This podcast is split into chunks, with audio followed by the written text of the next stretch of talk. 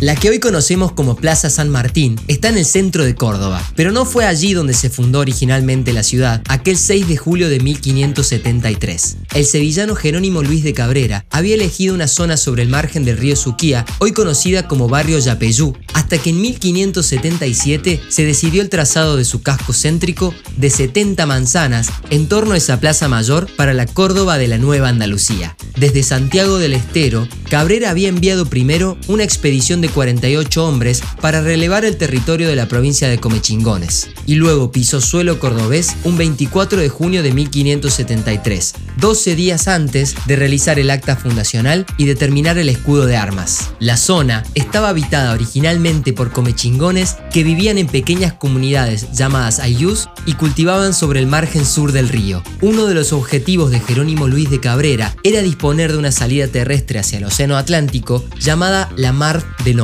Convencido de que la laguna de Mar Chiquita era una de sus bahías. Una vez en la ubicación actual, la ciudad comenzó a tener población estable gracias a la próspera actividad económica producto del comercio con las ciudades del norte. Eso definió la creación de la aduana seca de Córdoba como control de tráfico entre el Alto Perú y Buenos Aires. En 1599, pocos años después, la orden religiosa de los jesuitas se instaló en Córdoba, seguida por los mercedarios y los dominicos con sus tareas evangelizadoras y también con un aporte arquitectónico y cultural que aún perdura.